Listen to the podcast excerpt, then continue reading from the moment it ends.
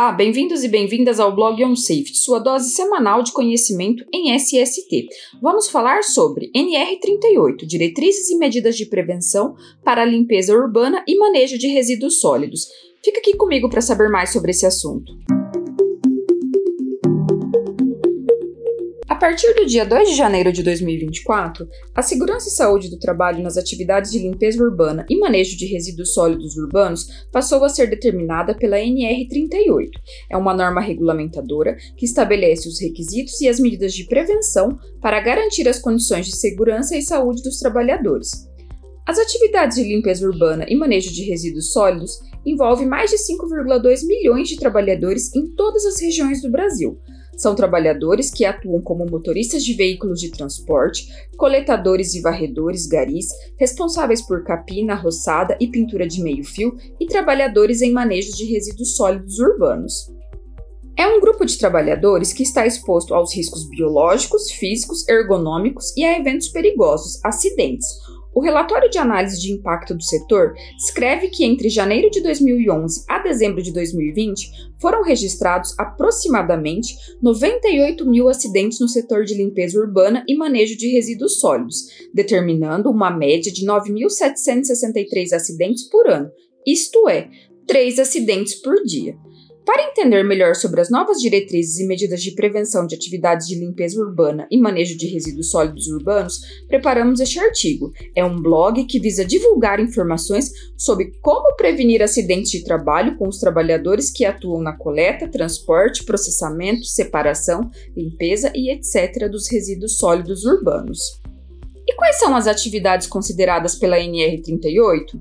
A NR38 especifica que o campo de aplicação são as atividades relacionadas com a limpeza urbana e manejo de resíduos sólidos urbanos, considerados como resíduos domésticos, resíduos gerados por atividades comerciais, industriais e de serviços similares em quantidade e qualidade com os resíduos domésticos ou gerados pelas próprias atividades de limpeza e manejo. Os requisitos mínimos e a implantação das medidas de prevenção descritos na NR38, propostos para promover a saúde e segurança dos trabalhadores que executam atividades de limpeza urbana e manejo de resíduos sólidos, são obrigatórios para as seguintes atividades: a. Coleta, transporte e transbordo de resíduos sólidos urbanos e resíduos de serviços de saúde até a descarga para a destinação final. B. Varrição e lavagem de feiras, vias e logradouros públicos. C. Capina, roçagem e poda de árvores. D. Manutenção de áreas verdes. E. Raspagem e pintura de meio-fio.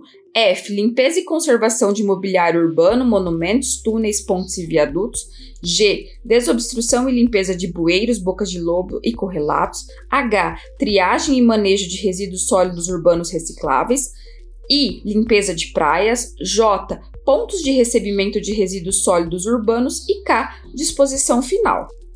No caso das atividades de coleta, transporte e transbordo até a descarga para a destinação final dos resíduos de serviços de saúde, além de atender os requisitos definidos na NR38, deve ser considerada a regulamentação específica do setor.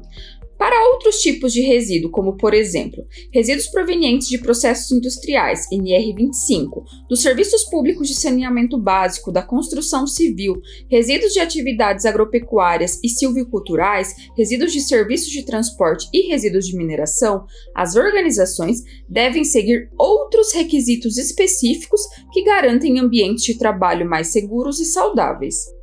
E quais as principais diretrizes e medidas de prevenção da NR38? A NR38 determina uma série de diretrizes e medidas de prevenção que devem ser implantadas pelas organizações que desempenham as atividades de coleta e manejo de resíduos sólidos. Isto é, além do descarte correto dos resíduos, é necessário implantar um processo de gerenciamento de riscos ocupacionais que considere os seguintes requisitos e medidas de prevenção. Manter registro atualizado de informações do local de trabalho. A organização deve manter um registro atualizado de todos os logradouros em que desenvolve suas atividades, por rota, frente de serviço ou pontos de coleta, com identificação dos pontos de apoio estratégicos aos trabalhadores, suas características e definição do tipo de atendimento prestado aos trabalhadores. É necessário também disponibilizar as informações para os trabalhadores e membros da CIPA sobre a avaliação ergonômica preliminar, AEP, das situações de trabalho e de análise ergonômica do trabalho, AET, quando aplicável. Programa de Controle Médico de Saúde Ocupacional, PCMSO.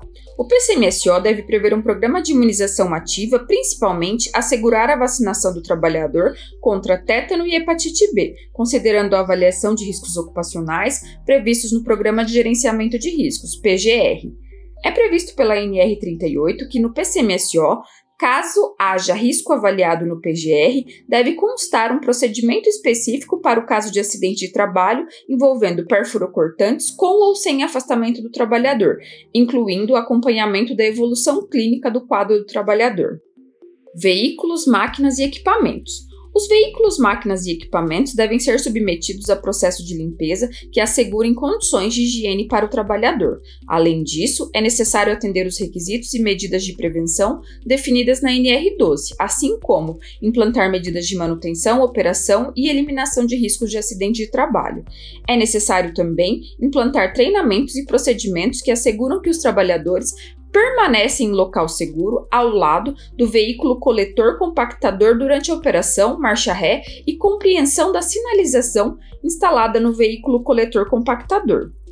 Além desses novos requisitos e medidas de prevenção propostas para as atividades de coleta e manejo de resíduos sólidos, é necessário garantir a segurança durante o transporte dos trabalhadores, o uso da plataforma operacional e definir procedimentos que devem ser adotados durante a varrição e poda de árvores é fundamental promover o uso de equipamentos de proteção individual, EPIs, garantir as vestimentas de trabalho adequadas e treinamentos com conteúdos teóricos e práticos para todos os trabalhadores envolvidos nas atividades de coleta e manejo de resíduos sólidos. Gostou deste formato? Deixe um comentário nas nossas redes sociais e acompanhe os conteúdos de SST com o OnSafety.